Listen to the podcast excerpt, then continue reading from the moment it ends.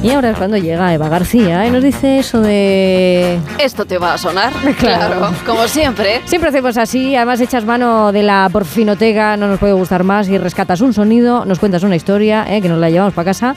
¿Y hoy qué pasa? ¿Hoy qué? Hoy, hoy, ¿qué pasa? Pues que os voy a hablar de un personaje que seguro que os va a sonar porque tiene mucho que ver con nosotros, o al menos con nuestra profesión. Ahí Así va. es que ahí ya os estoy soltando una pista, ¿eh? A ver si sabéis de quién os estoy hablando. Después de una etapa como Boy Scout, comencé a hacer viajes por todo el mundo. La Rusia soviética, el Congo colonial, y heme aquí yo de vuelta escribiendo un artículo para mi periódico sobre Chicago. Oh, oh, Chicago, ciudad ah. americana de 3 millones de habitantes, situada que al sí. oeste y bajo Reyán, el lago Michigan. ¿te lo sabes? ¿Te lo sabes quién es? gángsters de toda especie, calma, Pues, lo intuyo. Venga, venga. Viviana. Tintín. Sí, sí, es que de verdad, Viviana, te voy a tener que poner un monumento porque es que lo aciertas todo. Hoy doble, Bueno, hoy doble, hoy doble. eh. Todo no, pero es, mm, Pero casi todo, casi todo. cosas. Uno de los grandes iconos, Eva, Sí, desde luego, claro, ¿eh? Tintín, uno de los mayores iconos de la historia del cómic, un intrépido reportero que nació de la mano de un dibujante belga que se llamó Hergé. Fue un 10 de enero de 1929 cuando se publicó por primera vez en el suplemento Le Petit Bastien las aventuras de Tintín. Y seguro que os acordáis, una historieta que estaba protagonizada por un joven de insolente flequillo, pantalones bombachos, que siempre iba acompañado de su perro Milú, con el que recorría el mundo investigando casos misteriosos, guiado por ese olfato periodístico. Lo curioso es que este reportero era un poquito vago, porque a pesar de que era un aventurero y protagonizaba todo tipo de hazañas, lo que se dice escribir, escribía muy poquito. ¿eh? Fijaos que solo redactó un artículo durante todas sus aventuras. Fue en Tintín y el país de los soviets. Cuando terminó de escribir ese artículo, el único lo dobló. Lo metió en un sobre y ojo que nunca lo envió. Menudo reportero que estaba hecho. sí, no, necesitaba alguna clase que otra como mis próximos alumnos Hombre. del máster de radio y podcasting de Core School y Onda. Cero, que están todos aquí. Han venido, bueno, una parte, gran parte de ellos a madrugar aquí en Por fin no es lunes. No sabéis lo que os espera, ¿eh? Tenéis ni idea, tenéis ni idea. Se pero- van a divertir, A ver, a divertir. parten de un 10, luego tienen que sacar un 20. ¿Eh? Bueno, Eh, pero después, después se pasa Aquí bien. está, parte del futuro de la radio. Muchos tintines, tintinas hay aquí, ¿eh? Hombre, Eva, claro tienes que muchos, sí, tienes claro muchos. que sí. Gracias Pero por tenéis que venir, mandar la crónica, venir ¿eh? a todos. Sí, sí, sí. Hay que, hay que mandarla. Bueno, la cosa es que viajó por todo el mundo este Tintín, de Asia hasta América, pasando por, África.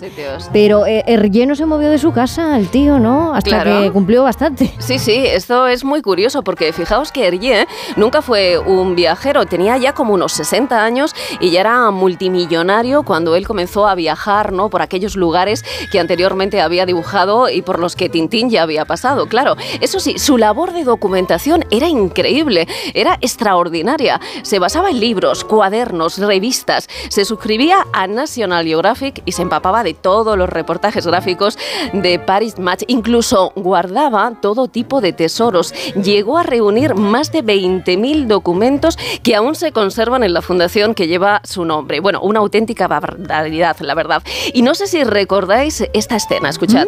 ¡Milú! ¡Oh! ¡Marchas Jarzkowski! ¡Milú! ¡Devuelve inmediatamente ese hueso! ¿Has entendido? ¡Y deprisa! Bueno, ahí No es el mejor del mundo, mi Lu. Ahí, bueno, ahí estaba Milú con el hueso que había robado de un esqueleto de dinosaurio en el centro de Otocar.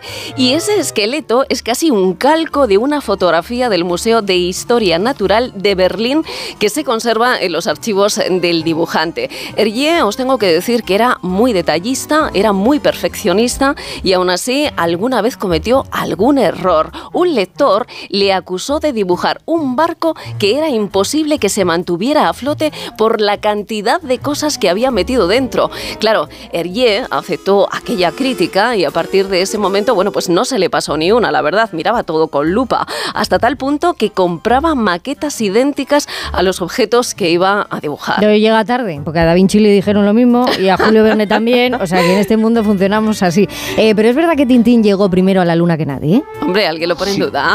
Claro. sí, ¿eh? Antes, por lo menos en la ficción. Bueno, claro. ya no, en la ficción tienen, hay una película de 1928, me parece, donde ya hay un aterrizaje en la Vale, luna. bueno, Era, pues, No el sé en era qué un- época un se escribió adelantado. otro, Claro, pero pues- sí. Bueno, pues fue Tintín quien viajó a la Luna 16 años antes eh, que el Apolo 11, fue en 1953 y lo hizo a bordo del cohete XFLR6 en las páginas de Objetivo la Luna y Aterrizaje en la Luna. Oiga, cohete lunar llamando a la Tierra. Cohete lunar llamando a la Tierra. Atención, aquí la Tierra. Su velocidad es de 11 kilómetros por segundo. Se encuentran fuera de la atracción terrestre. Mi enhorabuena, profesor. Todo marcha conforme a sus cálculos. Todo marcha, todo marcha. Houston, tenemos un problema. ¿Cómo cambiaba la historia, eh? ¿Cómo cambiaba la historia? Eh, Eva, en las aventuras eh, le acompañan muchísimos Sí. personajes, más de 300, dices, pero Claro. bueno, ¿en qué, ¿en qué te has parado tú que es que no podemos olvidar? Pues fíjate, más de 300 personajes en los 24 cómics de Tintín y muchos de esos personajes estaban basados en personas reales, porque según dicen muchos expertos tintinólogos, su inseparable amigo Milú, el Fosterrier blanco que siempre le acompañaba, debe su nombre a una joven que le dio calabazas a Hergé. Ah. Se llamó Marie-Louise Van Cousen y al abreviar este nombre la cosa se quedó en Milú. Esa es una de las teorías, claro. También los detectives Hernández y Fernández surgieron de la vida real. Estos gemelos se basaron en el padre de Hergé, eh, de Hergé y en su hermano gemelo. Ambos vestían de oscuro, llevaban bastón y bombín y no sabemos si como en la ficción debían de ser un poquito, un poquito torpes. Ligeramente. ¡Ah, ¡Nunca me digas por dónde vas! Pero si yo iba detrás, Hernández. Eras tú quien tenías que haber estado mucho más atento. Qué muy No, no, no, no, graciosos. no. Que quita tú, que ponte tú, que el No, otro. no eran, no eran avispados, la verdad. Y para crear a Tornasol, el profesor más loco de toda la saga, eh, bueno, pues se basó en un investigador suizo llamado Auguste Picard, que pasó a la historia por ser el primero en descubrir la curvatura de la esfera terrestre. Ahí es nada, ¿eh? Pero no todos sus personajes se basaron en personas de carne y hueso. El dibujante se inspiró en una película para dar forma al capitán Haddock, que sé que te gusta mucho, Muchísimo. Isabel, el amigo ese borrachín, hay un poquito malhumorado, sí. exactamente, y, y algo mal hablado, claro, de Tintín. Capitán, alguien ha robado el barco. ¡Mi unicornio robado! Flemotomas, macacos, tecnócratas, parásitos. Espere a que les atrape, les voy a despellejar. Les haré picadillo. Voy a... Le tendré al corriente, capitán. Picadillo. ¡Tintín! Bueno, el nombre del capitán lo tomó Sí. Hergé de una película de 1931 llamada El Capitán Craddock y bueno, hubo también otros personajes, ¿no? que tuvieron su reflejo en la vida real, como por ejemplo el malvado general Muslet, que era como una especie de mezcla, ¿no? de, de Mussolini y Hitler, Isabel. Esto de la ironía tiene su gracia, pero precisamente por eso Tintín fue víctima de la censura y de la corrección política. Eva, vamos a la curiosidad. Tintín 匕首。Alguna vez sueño, sue- sueños, estoy yo que me sueño, que me sueño encima, que me sueño encima. Suelo español, sueño. suelo español. Pues nos hubiera gustado mucho, la verdad, pero mira, no te voy a engañar, pues no, no estuvo en España, se quedó cerquita, cerquita, cerquita, pero nada, no llegó. Eso ya, ah, lo sentimos mucho. Pues ya no va a haber yo no creo que vuelva. Ya no, no, no, no, porque los familiares no han querido que otros dibujantes, como ocurre con otros cómics, no, bueno, pues hayan seguido con esa estela, efectivamente, y han decidido que Tintín ya lo que se hizo se hizo, pero ya no hay continuidad. Miguel, si Eva García se postulara como guionista de una ficción sonora sobre Tintín, ¿tú te, te prestarías a hacer de Tintín? Yo he venido a este mundo a hacer lo que Eva diga. Ah, Hombre, madre mía.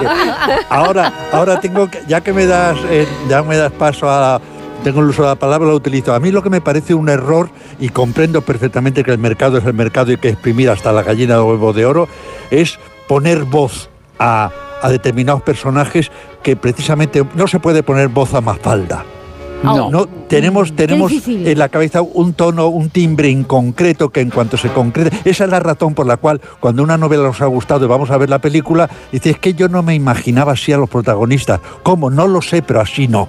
Porque la imaginación es muchísimo más potente, que por cierto es un factor que la radio comparte con el teatro. Mm, La, la imaginación del espectador en, el, en la radio es fundamental y en el teatro igual. Eso a mí me parece un error. A mí en cuanto oigo a, a Tintín y a Capitán Jado, digo, ay, así no es. Digo, ¿cómo? No sé, pero así no. A mí no me sonaban así, pero bueno. Porque que eso es, es que es la percepción que uno tiene cuando lee o cuando escucha algo, que se imagina una cosa y la imaginación yo creo que es como, como esto que hablamos siempre de que de vivir en el en el esto en el metaverso. Eh, el metaverso es imaginación y la imaginación siempre llega más allá. Y nos queda un nanosegundo para acabar. Por fin no es lunes, Eva García. Gracias. Así.